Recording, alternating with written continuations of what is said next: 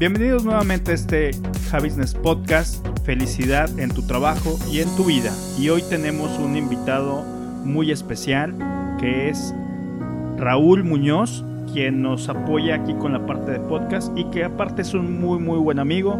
Bienvenidos, vamos a comenzar.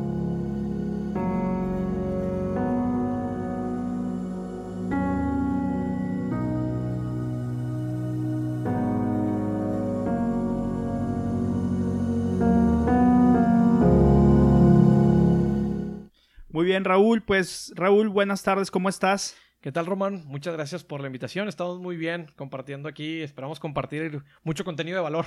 Pues fíjate que sí, yo creo que sí vamos a, a, compartir mucho contenido de valor, principalmente porque, pues bueno, la plática que vamos a tener el día de hoy, más allá de herramientas específicas o herramientas que hemos dado, por ejemplo, como coaching, consultoría, eh, el home office, y la parte de, seguridad o de ahorros. Hoy quiero tener una plática más, más específica hacia el trabajador, a qué hacer si te quedas sin trabajo o también el cómo puedes empezar a tener un emprendimiento desde tu trabajo, ¿no? Porque al final de cuentas, eh, parte de la felicidad es estar haciendo lo que te gusta y muchas veces esto solamente lo encuentras en el emprendimiento. Claro, digo, es un camino, es una opción. No, yo creo que no es para todos, pero sí es un camino y una opción que muchas personas hoy en día, sobre todo con eh, las redes sociales, diferentes movimientos, diferentes personas, están empujando todo este tema de emprendimiento. Entonces también de repente llega un punto donde dices, wow, o sea, creo que todos están para allá, yo creo que también debo estar para allá, cuando ah, puede ser que la realidad sea totalmente diferente y que no sea tu camino. Y qué bueno que lo mencionas, ¿eh? porque eh, efectivamente el emprendimiento no es para todos. Yo te comparto, yo he tenido, eh, dentro de varios emprendimientos que he tenido y varios trabajos que he tenido, me he encontrado con personas que ellos mismos me lo dicen, ¿sabes qué? Es que el emprendimiento no es para mí, yo no estoy buscando esto. Tengo un amigo que también en algún momento lo voy a invitar que él es, eh, ocupa una gerencia en una empresa muy conocida y cuando yo le propuse mi idea de emprendimiento, él me dijo, mira, está muy padre lo que tú me dices, pero sinceramente yo soy muy feliz con lo que hago. Y eh, que bueno, en ese tema yo creo que también te ha pasado y hay que respetar, ¿no?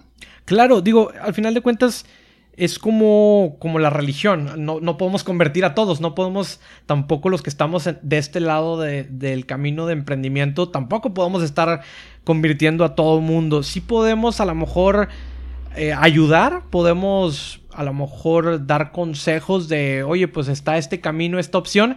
Pero también eh, cada persona tiene un mundo en su cabeza y es muy difícil convencer también a, a que una persona siga este camino eh, porque, pues, como bien comentas, hay personas que son felices en su trabajo, en su, en su ambiente laboral y es súper respetable y yo respeto mucho a las personas que están en empleo porque, pues, sabes los beneficios que eso contrae.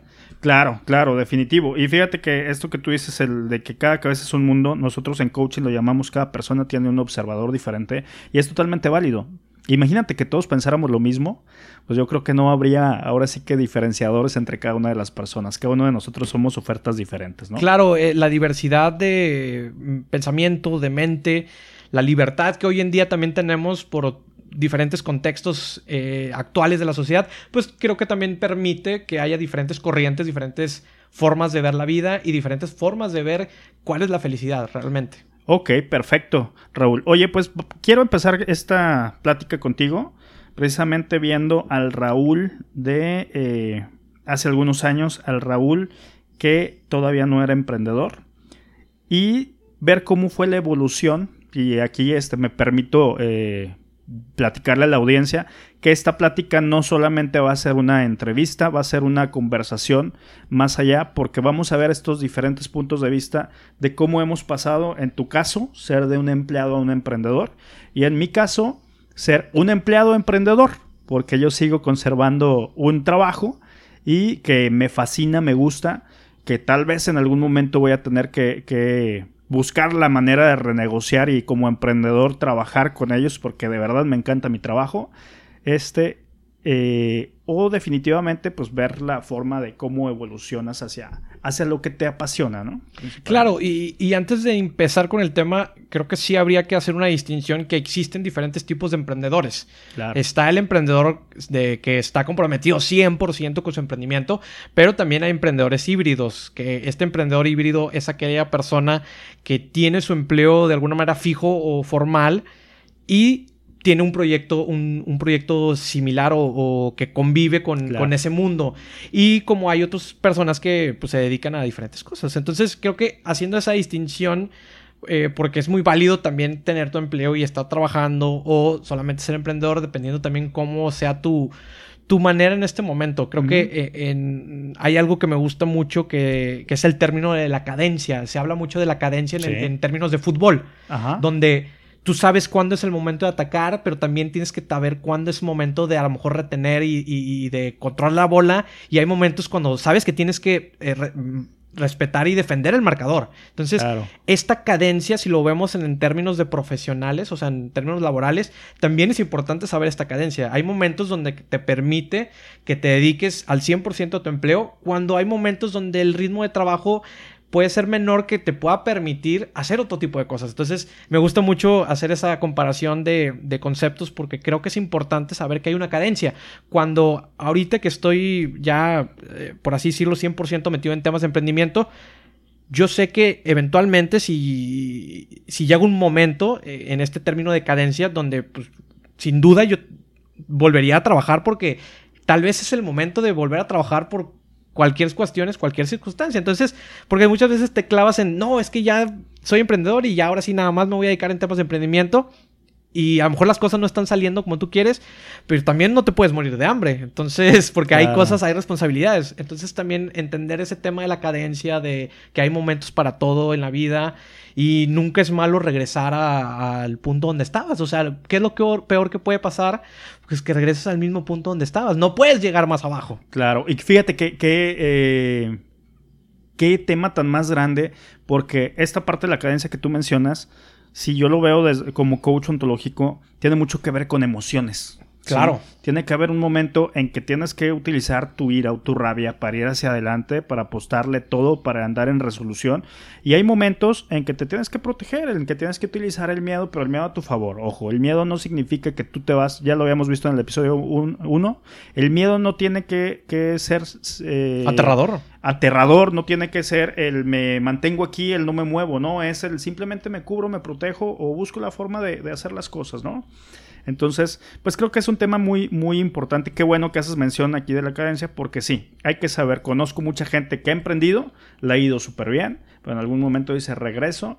Y bien importante, que cuando tú regreses y en algún momento llega a este punto, si tú regresas a trabajar, regreses a trabajar en lo que te gusta. Claro, no, eso es súper importante porque justamente cuando vamos a platicar más adelante, obviamente no me quiero adelantar en el tema, pero justamente cuando me sucede este, este hito que me cambia completamente la visión de mi vida próxima, mi, esta vida actual, sí hubo un punto donde dije, bueno, eh, creo que es momento para analizar y decir, bueno, si regreso en algún punto a trabajar, obviamente voy a encontrar ese trabajo que realmente me, me, me llene, no nada más trabajar por trabajar.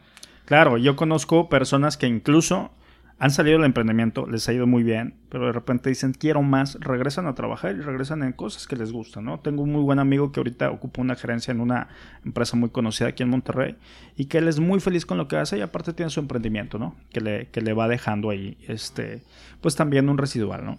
Claro, porque al final de cuentas, en un trabajo formal, de godines, de oficina, de, de una empresa corporativa, te permite hacer diferentes cosas. Ya hoy en día también el tema de flexibilidad, muchas empresas que están apostando a empleos más flexibles, porque también el empleado hoy en día requiere de ciertos tiempos para poder tener esa plenitud que cuando antes no se tenía. Antes eh, era muy normal trabajar 8, 10, 12 horas en una jornada laboral, cuando hoy en día ya es un poquito hasta un poquito, se ve un poquito como hasta extraño de, oye, ¿tanto le metes? ¿Tanto energía te gastas en tu empleo? Claro, y, qué bueno que lo comentas, porque aquí lo vamos a ver en la parte de emprendimiento. Emprendimiento no significa trabajar menos. No, no, no, claro que no. Eso lo tenemos claro. Significa trabajar, pero trabajar en lo que te apasiona. Y que esto lo puedes hacer en una empresa, a final de cuentas, trabajar en lo que te apasiona. Y sí, qué bueno, lo veíamos en el episodio 3 con, con Ceci Madero, cómo muchas empresas ya están apostando a modalidades como el home office o a esta flexibilidad, ¿no? Claro, y, algo que, que, recalcar también es que en temas de, de, emprendimiento, la primera fase de un emprendedor es ser autoempleado. Claro. Entonces, también puede ser, eh, es difícil a veces porque dices, Uta, me salí de, mi trabajo formal para emprender y está siendo autoempleado porque pues realmente apenas está iniciando el proyecto. Entonces, también es como que dices, chin, o sea, mejor me hubiera ido a mi trabajo donde solamente tengo que cumplir esa jornada laboral de 8 horas, tengo mi horario de comida, ya sé que tengo mis vacaciones eh, pagadas, por así decirlo, y en el emprendimiento sucede cosas diferentes donde tú eres tanto empleado, tú sabes si te levantas hoy a trabajar o si no te levantas de plano hoy a trabajar o si de repente te tomas un break o no te tomas este descanso. Entonces es un poquito ahí jugarle ahí como, como a esta parte de, de saber dónde están las prioridades en ese momento y qué tanta prioridad le das en este momento a ciertas cosas. Muy bien, sí, definitivo. Y bueno, Raúl, platícame. Eh, ¿Cómo fue que empezó? O platícame, ¿hace cuánto empezaste como emprendedor? Mira, a diferencia de, muchas personas que platican su historia de emprendimiento, yo la verdad es que siempre tuve como proyectitos adicionales. O sea, sí, sí, siempre, nunca no que nunca fuera el trabajo o el mundo corporativo como algo que no quería, realmente sí quería explorar y, conocer, porque pues también teníamos esta escuela eh, antigua de, forma de trabajo donde la, era terminas tu educación formal, de universitaria, tienes tu diploma y empiezas a buscar un trabajo y haces carrera corporativa. Entonces, mucho de eso pues es, algo con lo que veníamos eh, educando, ¿no? De sociedad, de familia, de núcleo social. Entonces, pues sí, yo, la opción fue que, bueno, pues vamos a, emplearnos, pero yo siempre, y hace poquito recababa de estos planes de vida que haces en carrera y que haces en, prepa, donde te, empiezas a visualizar qué tendrías que hacer en 10 años. Entonces yo veía este, este escrito que había hecho hace tiempo y uno de los puntos que ponía era que pues yo a los 30, que ya tengo 31, yo a los 30 ya que tenía, quería tener mi empresa y ya este, dejar el mundo tradicional de, empleo. Entonces, de alguna manera siempre lo traía en la mente, eh, siempre lo tenía ahí conmigo y siempre me giraba en, en la mente que yo siempre buscaba algo más que el empleo tradicional y no porque el empleo tradicional fuera malo, ni porque no quisiera trabajar en un empleo tradicional, porque la verdad es que es súper... Vamos a platicar de muchos beneficios que tiene también eh, estar en forma tradicional. Pero siempre quería aportar otras cosas. Al final de cuentas, trabajar en un proyecto mío y poder dejar, por así decirlo, un legado que, yo haya construido, que haya creado. No sé, siempre he tenido esa visión.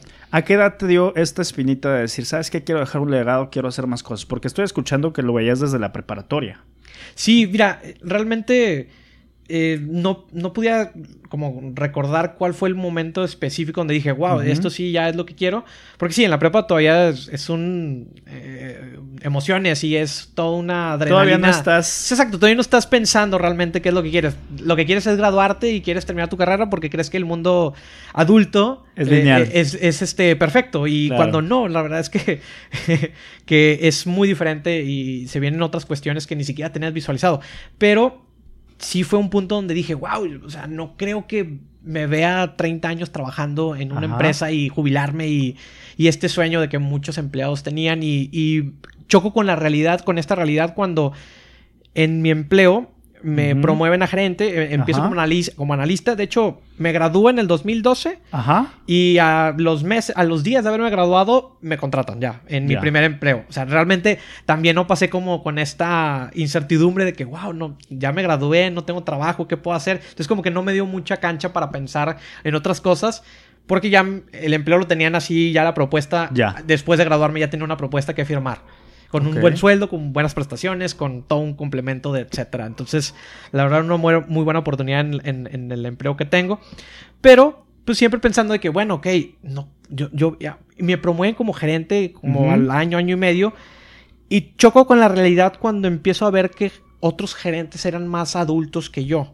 Y dije, oye, ¿cuántos años tendrán ellos como gerentes? O sea, ¿cuánto vida ya llevan aquí, no? Pues había gente de eh, no sé, 50 años que eran gerentes y que todavía tenían el sueldo que yo tenía también en ese momento. Y cuando yo era un chavo de 21, 22, 23 años, decía, wow, ya tienen familia y tienen hijos en universidad y, siguen aquí. O sea, no me veía yo que mi hijo tuviera 15 años, 20 años y yo seguir en un empleo que, que no que no me llenara, pero que fuera a hacer lo mismo. O sea, entonces eh, ese choque de realidad fue, dije, no, o sea, no puedo, no puede ser este mi camino, no puedo, no puede ser este el único camino, más bien, no puede ser esta la única forma que pueda sentirme en pleno en, profesionalmente.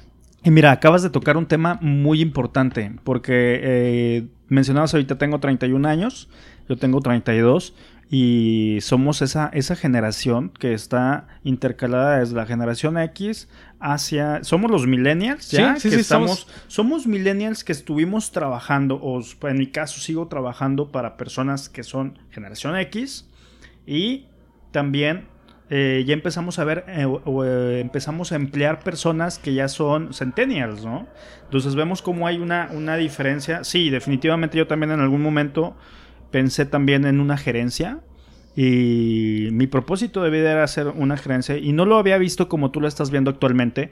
Pero sí, si me pongo a pensar, no quisiera ser gerente toda la vida, ¿verdad? No, claro. O sea, al final de cuentas, tú estás en un mundo corporativo con el fin de escalar. Si no hay temas de escalabilidad dentro de tu empleo y no hay oportunidades para escalar, entonces creo que se traba esa curva, ¿no? Y no, porque no puede ser siempre una misma, un mismo oficio. claro. Eh, eh, el humano está diseñado para cambiar. Tú que, ves el tema de, coaching ontológico, pues es eso. Es, Así es. Estamos en una transformación constante, entonces no podemos estar en stand-by ni, ni en el mismo sitio por mucho tiempo. Sí, definitivo. La transformación es constante. Y aquel que me diga de que las personas no pueden cambiar. Híjole, conozco tantas personas que han cambiado y que en verdad eh, pues siempre buscamos un cambio para bien, ¿no? Claro. Este, no podemos estar estáticos, estoy totalmente de acuerdo. Siempre hay una forma en que podemos nosotros cambiar y siempre con miras hacia un mejor futuro, ¿no? Eh, platícame, ¿en tu casa había emprendedores. Sí, fíjate que esa es también una de las, de las bondades, por así decirlo, de estar en un núcleo de familia que, es empresaria, que tiene diferentes negocios. Pero que también, por eso yo creo que tengo muy arraigado el tema de la cadencia. Porque yo en mi niñez y, ahora en, edad adulta que tengo la conciencia de cuáles eran las cosas que, eh, actividad económica que hacían mis papás, pues veía que había momentos donde pues emprendían diferentes cosas, pero también tenían su empleo formal o de repente tenían, buscaban la manera de tener esa estabilidad. También porque son una generación que estaba acostumbrada a ese tema de, la de, del, de lo fijo, ¿no? De lo, de lo seguro de esa parte de patrimonio. Entonces es una generación que, que aunque eh, sigue con estos modelos tradicionales, pues realmente es, una, es la generación que, que hoy en día pues, eh, eh, son de los que más seguridad tienen en términos de vejez y, de todo. Aunque ya están cambiando los esquemas y demás, todavía tienen esa seguridad. Sí, fíjate, porque por ejemplo, si lo traslado a mi casa, en mi casa mi papá es emprendedor desde que yo conozco se ha dedicado a muchas cosas y como tú lo mencionabas ahorita en la parte de la cadencia, hay momentos en que él como emprendedor ha dicho, ¿sabes qué? Necesito también algo fijo y ha estado haciendo lo que yo hago actualmente, o sea, teniendo un trabajo fijo o este pago por honorarios mientras sigue haciendo otras cosas, ¿no? Claro, que creo que es también, esa combinación es muy importante, sobre todo en, los, en la fase inicial. Mucho, mucho te dicen, y hay muchos emprendedores que te dicen, o empresarios, que no, tienes que enfocarte en una sola cosa, en una sola actividad.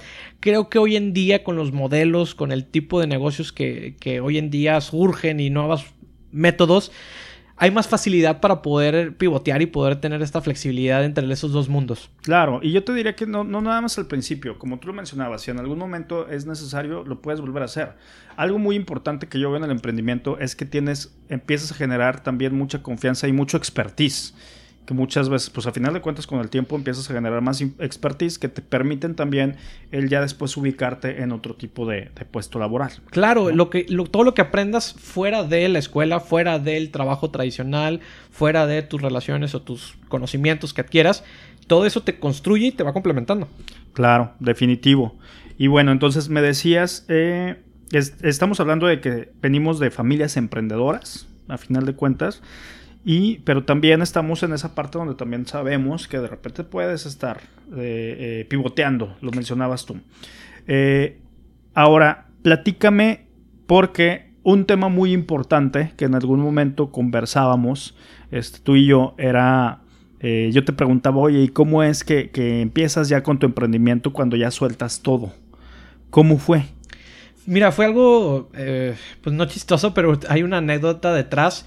Yo siempre digo que, tuve una renuncia involuntaria porque la realidad es que me despiden de mi último empleo. Ah, y en ese momento que, lo platicábamos al inicio, fue un, hito en, en, mi vida de decir, bueno, ok, yo ya tenía una carrera de alguna manera en el, en el tema de emprendimiento, en el ecosistema, entonces ¿qué hago? ¿Me, ¿Le apuesto a esa parte que, yo sé que puedo desarrollar o trato de buscar otro empleo como para mediar un poco la situación y, eh, experimentar un poco más en el sector laboral mientras que aquello se madura?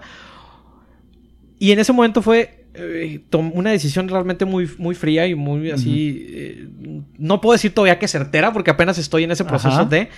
Pero sí dije, no, ¿sabes qué? Mira, vamos a apostarlo. O sea, ya estuve cinco años en el mundo corporativo, me dio mucho, me ha dado tanto.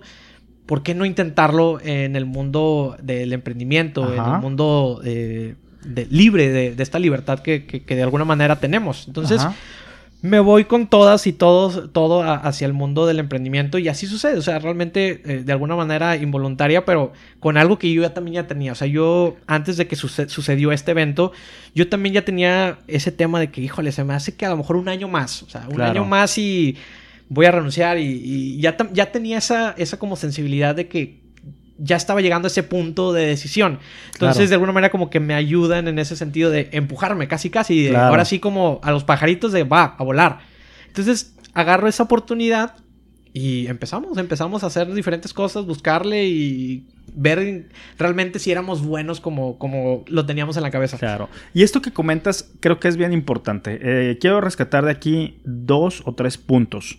El primero es que... Eh, ¿Qué hacer cuando te quedas sin un empleo, ¿verdad? Esto es para las personas que a lo mejor en este momento pasaron por algo como lo que tú estás pasando, pues, ¿qué es lo que puedes hacer? Que aquí necesitas mucha resolución, que aquí necesitas ahora sí que amarrarte y decir, pues va, ahí voy. Segundo que quiero rescatar es cómo a veces necesitamos ese empujoncito, ¿sí? Que a veces este, estamos como que sí, no, sí, órale, a volar, ¿no? Como tú dices, la patadita y a volar.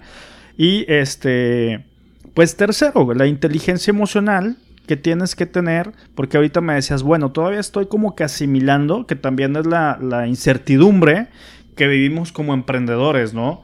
Hoy en día tienes un proyecto que te está dejando mucho, pero el día de mañana no sabes si va a estar, ¿no? no, eh, Y a como están cambiando los tiempos, la verdad es que eh, el que tengas un proyecto hoy en día no quiere decir que ese mismo proyecto vaya a seguir el día de mañana. O sea, tenemos que estar en esa en ese juego de ver cómo va evolucionando y casi prediciendo el futuro de alguna manera. Que no me gusta la palabra predecir, creo que nosotros creamos nuestra realidad y nuestro futuro.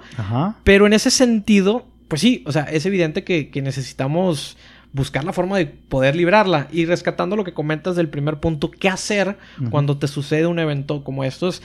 Realmente es ver o sea, todo lo que hiciste por fuera, o sea, realmente tus relaciones, yo hablo mucho de, estas relaciones clave y realmente en el evento que, que, hacemos y que hemos construido en tres años que tú bien conoces y que de alguna manera te has impulsado y te ha ayudado en eso, es eso, o sea, ¿cuántas son tus relaciones? ¿Cuánto, cuánto vale tu red de contactos? O sea, realmente es un, es un activo que no muchas veces le prestamos atención. O sea, en una red de contactos puede ser incluso lo que tú pongas sobre la mesa en un proyecto que te estén invitando eh, para ser inversionista, etcétera. De que, oye, pues yo tengo estos contactos, yo esto es lo que voy a aportar a esa sociedad o a ese proyecto, a esa idea. Entonces, una puede ser eso, de que, oye, bueno, empiezas a ver tu cartera de contactos y, y yo muy fácil pude haber dicho de que, oye, pues mira, tengo un amigo que es gerente en una empresa, tengo un amigo que es director de otra, y pues muy fácil de decir, oye, pues me voy a acercar a pedirles una oportunidad de empleo.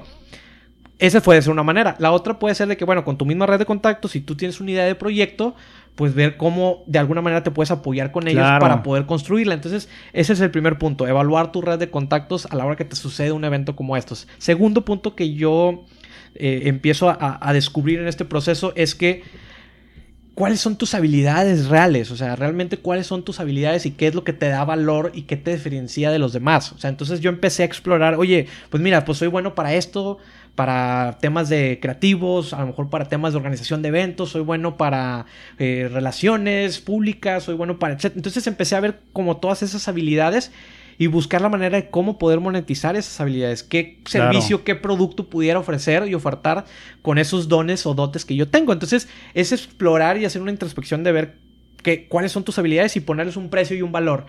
Entonces, eh, en eso vamos descubriendo también nuestra pasión. Y en el tercer punto que mencionabas de... ¿me de la, inteligencia emocional. De la inteligencia emocional, claro. Eh, eh, soy una persona muy pragmática en el sentido de que siempre trato de buscar el, lado positivo de las cosas. Entonces sí, sí pega, porque al final de cuentas, pues ya, en, al menos en ese momento, pues ya estaba casado. De hecho, eh, mi esposa estaba embarazada en ese, en ese, momento. Entonces, sí fue como que, ok, o sea, eh, yo creo que estoy, yo estoy bien, pero tengo que ser responsable también, porque hay gente que depende de mí. Entonces, creo que también en esa decisión, la responsabilidad en el emprendimiento es súper vital y lo platicaba con diferentes personas que también se han abocado a este, este tema de emprendimiento y creo que hay que emprender y hay que ser responsables también, en ese sentido. Sí, ahorita que mencionabas esto, híjole, yo creo que eh, hay algo que tenemos aquí mm, en común.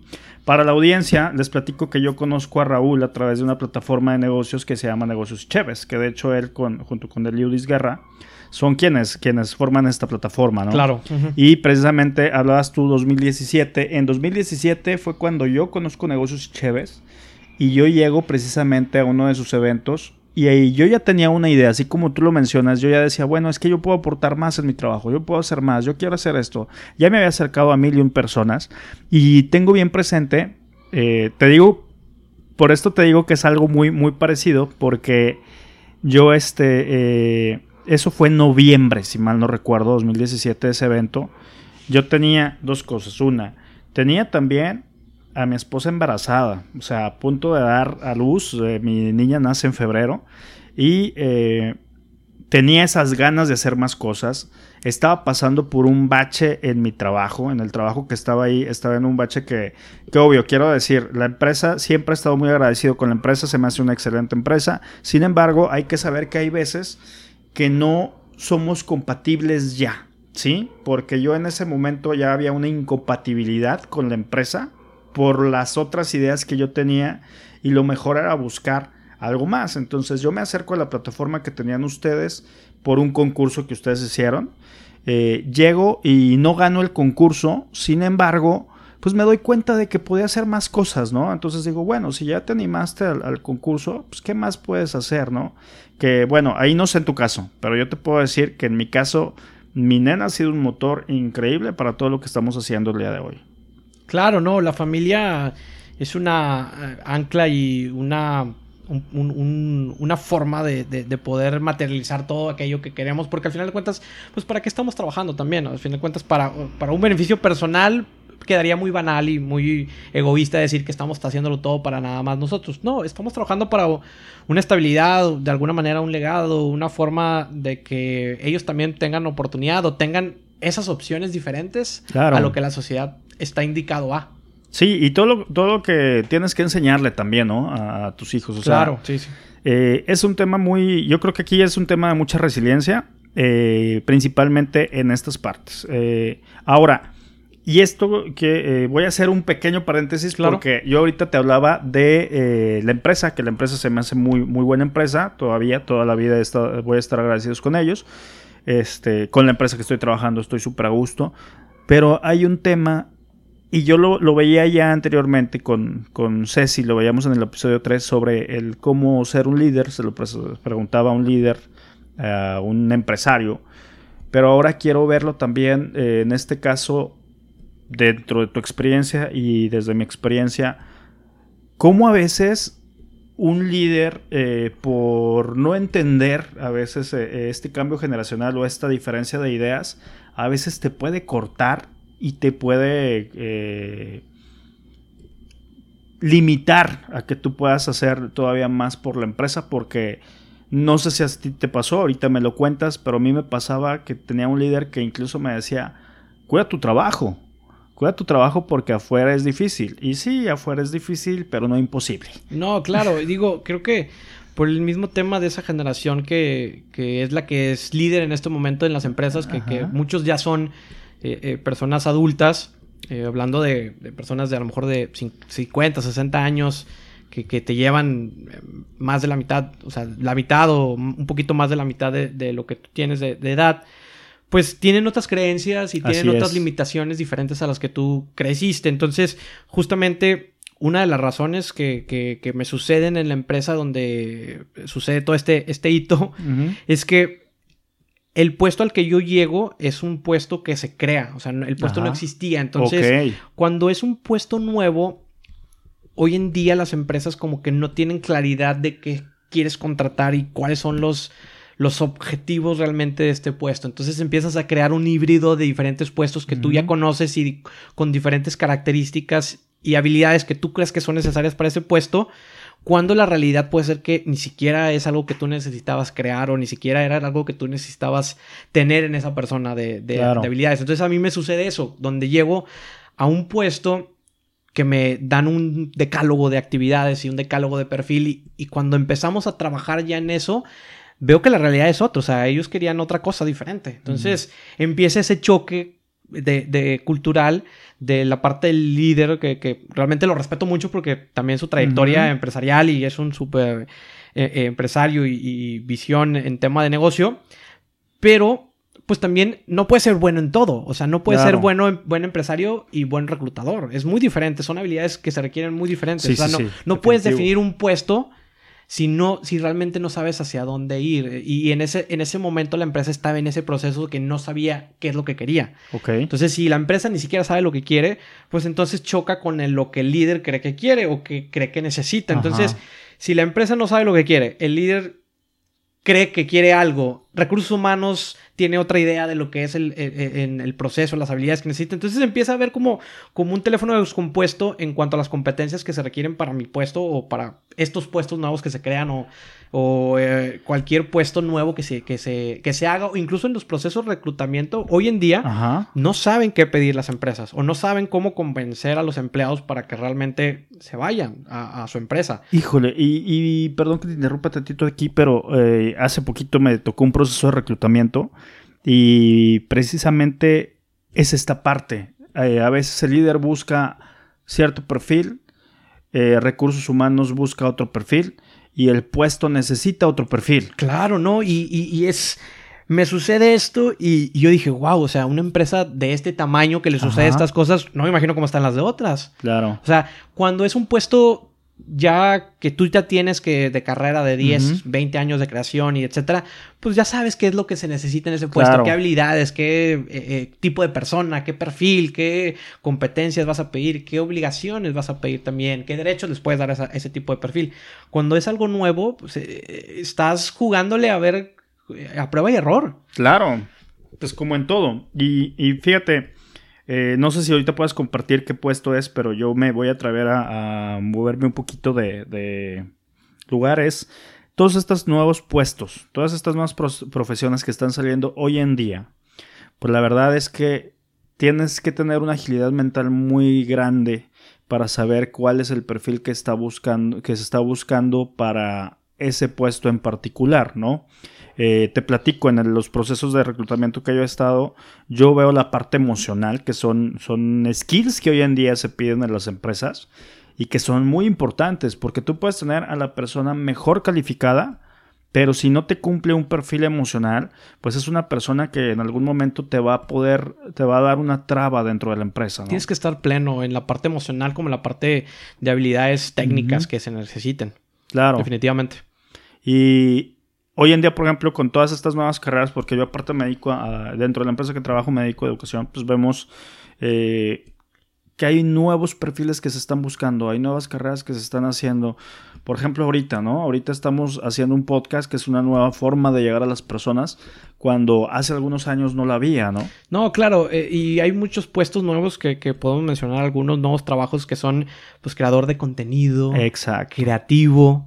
Eh, content, o sea, eh, community manager, que, también es algo que no existía. O sea, eh, temas de eh, servicio al cliente, pero enfocado en redes sociales, que te puedan atender. O sea, ese tipo de puestos son nuevos realmente, esos puestos. claro. Y que mencionabas así en algún momento, no se lo puedes dejar a tu sobrinito. No, claro, no, no, no. O sea, y, y aunque sí pudiera ser, se requiere otro tipo de habilidades también para que lo puedas hacer efectivo. Porque sí, evidentemente lo puede hacer el trabajo otra persona que, que, se pueda capacitar y tomar un curso y etcétera. Pero pues también tiene que ver mucho la parte emocional porque estás trabajando en redes sociales.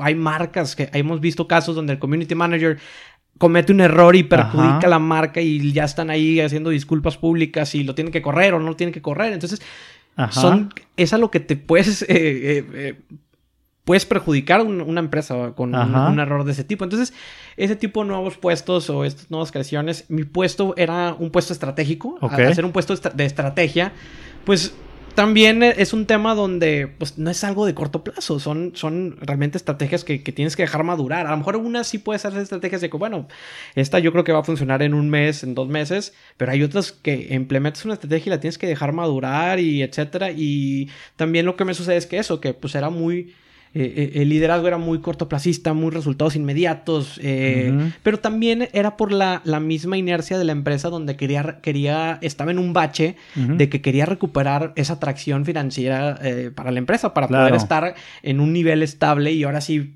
yo creo que tener esa tranquilidad de poder visualizar otro tipo de proyectos, invertir, innovar y demás. Entonces yo creo que también es un choque de, de ese tipo de alineaciones en cuanto a la estrategia y los resultados inmediatos y, fue un ir y venir en ese tema. ¿Trabajaste en varias empresas o es únicamente en esa empresa? En dos, en dos empresas. Ok, muy bien. ¿Por qué te pregunto esto? Porque entiendo que esta empresa, eh, este puesto tú fuiste ascendido. Este puesto, eh, bueno, el, sí, sí, sí. De, hecho, llego al. Es el puesto muy similar al que estaba anterior, pero pues traía consigo mm, eh, un poco más de crecimiento tanto económico como profesional porque ya era un puesto que sí tenía iba a tener personas a cargo. Sí, claro. Claro. Pero fíjate, por ejemplo, en este tema quiero también ver eh, esa parte de cómo las empresas se tienen que preparar. Tanto las empresas se tienen que preparar como cada uno de, de los empleados se tienen que seguir preparando, ¿no? Eh, ¿Por qué? Porque así como a lo mejor la empresa no tenía, no sabía hacia dónde ir, este, tú ya tenías experiencia en esta parte estratégica, pero de repente cambias, como a lo mejor pesa mucho lo que tú estás haciendo ahí y en lugar de decir, oye, ¿sabes qué? Rescato a la persona y la coloco en otro lugar, como muchas empresas lo hacen, que para mí es lo más sano que podría hacer una empresa, decide, ¿sabes qué? No, no me funciona y vámonos, ¿no? Claro, digo, no, no, sé, tampoco busqué oportunidades porque la mayoría de las veces sucede que el empleado es el que se tiene que mover para buscar otra oportunidad cuando realmente es necesario, no tienes necesidad de poder moverte. Entonces yo, digo, en ese momento no me pasó por la mente decir, bueno, pues a lo mejor me puedo colocar acá o, y, tampoco como que la empresa se prestó a decirme, oye, pues mira, creo que este puesto, eh, pues en este momento por las alineaciones, por el universo, no, no es el indicado para ti o no es el momento, pero pues podemos colocarte acá porque pues tienes estas habilidades. Yo creo que también ahí, pues no sé si de parte del líder, de parte de recursos humanos, quedó ahí truncado esa parte, pero pues ahorita que lo comentas me hace mucho sentido porque pues si es un buen elemento la persona que contrataste porque ya hiciste un proceso, ya lo evaluaste, ya, ya tienes algunas competencias que, que puedes medir pues entonces, ¿por qué no aprovecharlo a lo mejor en algo que pudiera en ese momento eh, cubrir alguna, alguna de las vacantes que tengas, en dado caso que, requieras cubrir alguna de ellas? Claro, mira, yo no lo sé, porque la verdad es que no, no, no conozco a tu líder o a tu líder, no, no sabría qué estaría pasando por la cabeza de esta persona, pero de lo que sí conozco es que a final de cuentas lo decíamos y lo he dicho en cada uno de estos episodios, cada persona es muy diferente, el pensamiento que tiene es muy diferente y eh, muchas veces esto, eh, esto hace que tengas más rotación en la empresa, pero también es un empujoncito. Yo, yo soy muy creyente de que las cosas pasan por algo, nada es casualidad.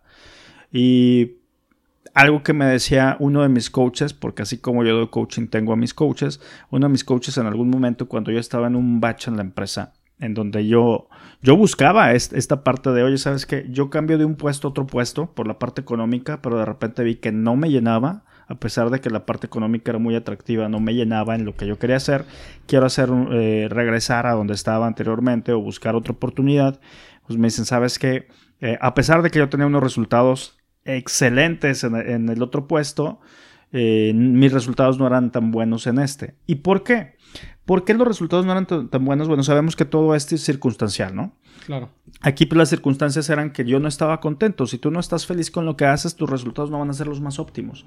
Y creo, yo te comparto desde lo mío. Tú ahorita me, me dices si sí o no, pero cuando tú estás viendo que no hay una claridad en lo que tú estás buscando, pues a lo mejor también eso hace que tu desempeño se vaya mermando, ¿no? Claro, no, no, no, la verdad es que sí, o sea, por ejemplo, eh, eh, algo de lo que me frustró mucho es que, por ejemplo, eh, me hacían indicaciones o la, estrategia o el objetivo de, esa, de ese mes era hacia un lado y de repente, pues bueno, vamos a hacer todos los esfuerzos hacia ese lado y luego resultaba que a lo mejor al siguiente mes era, no, fíjate que ya por allá ya no vamos a explorar ese hito, vamos a irnos por este otro. Entonces, era muy frustrante porque pues ya habíamos diseñado todo un proceso para irnos sobre un camino estratégico, sobre una alineación, algo comercial. Me, encargaba mucho de la parte esta comercial, estrategias de, marketing, eh, propuesta de valor para los clientes. Entonces, pues eso son estrategias que tienes que planear y diseñas y investigas, benchmark, todo, todo, todo. Entonces, sí fue muy frustrante porque cada mes, o sea, estuve alrededor de ocho meses en esa empresa y cada mes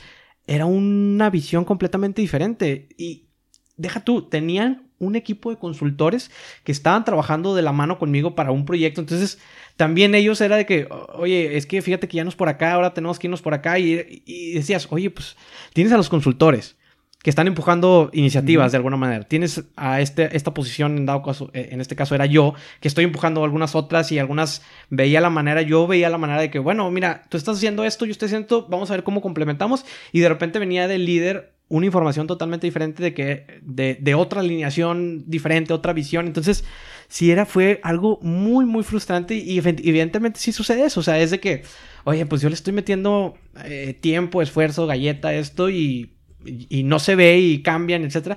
Pues entonces, ¿para qué? O sea, entonces sí. Eh, yo creo que sí baja mi rendimiento en ese sentido porque pues también la motivación ya no era la misma de, oye, pues Pone que voy a hacer esto, pero yo decía, bueno, voy a hacer esto lo que tú dices y yo sé que al siguiente mes va a cambiar. Entonces a lo mejor bajaba en temas de que, ah, pues no lo voy a hacer tan bien. Entonces, ya estabas predispuesto. Ya estaba predispuesto a no hacerlo tan bien. Aunque digo, eh, eh, eh, éticamente lo, hacía bien porque pues es, es parte, era parte de mi trabajo y mi sueldo que estaba recibiendo. Pero ya no lo hacías con la misma motivación. Quizá lo hacías bien, pero lo podrías haber hecho mejor. Claro, claro. Y, y, el tema económico que comentaste creo que es muy vital. Creemos y nos movemos con el tema económico. Sin embargo, muchas veces el tema económico resulta que no es realmente donde debe estar el valor, debe estar en, realmente en las otras cosas que te hagan pleno en tu trabajo, en lo que estás haciendo y porque le vas a poner más, más, más enjundia, más eh, emoción, más empuje y que ahí es donde realmente puedes destacar para otro tipo de cosas, otro tipo de beneficios y demás. De hecho, fíjate que eso es un tema muy importante. Eh, con la gente que yo me ha tocado trabajar, de repente es, oye, ¿cómo vas a impulsar a tu, a tu empleado? Y muchas veces, pues le voy a subir el, el sueldo. Que bueno, a nadie nos cae mal una subidita de sueldo. Sin embargo, no es el principal motivante. Hay encuestas que te dicen que, hay otros motivantes. No, claro, el salario emocional que, que, que, es muy vital hoy en día en las empresas porque, pues, eh, hay, quienes sí lo reciben, hay quienes no, de las palmaditas y este reconocimiento y todo ese tipo de cosas, de, otras prestaciones fuera del salario monetario.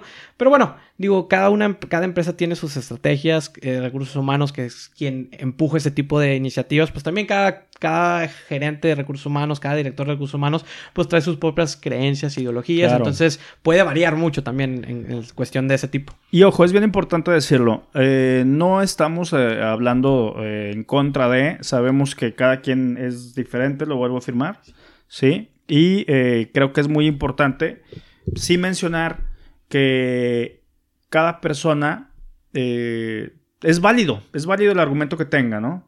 Ahora, ya nada más para ir cerrando un poquito, me queda una duda de lo que tú estabas mencionando. Tú dices, había un trabajo tuyo, había un trabajo de tu líder y había un trabajo con consultoría.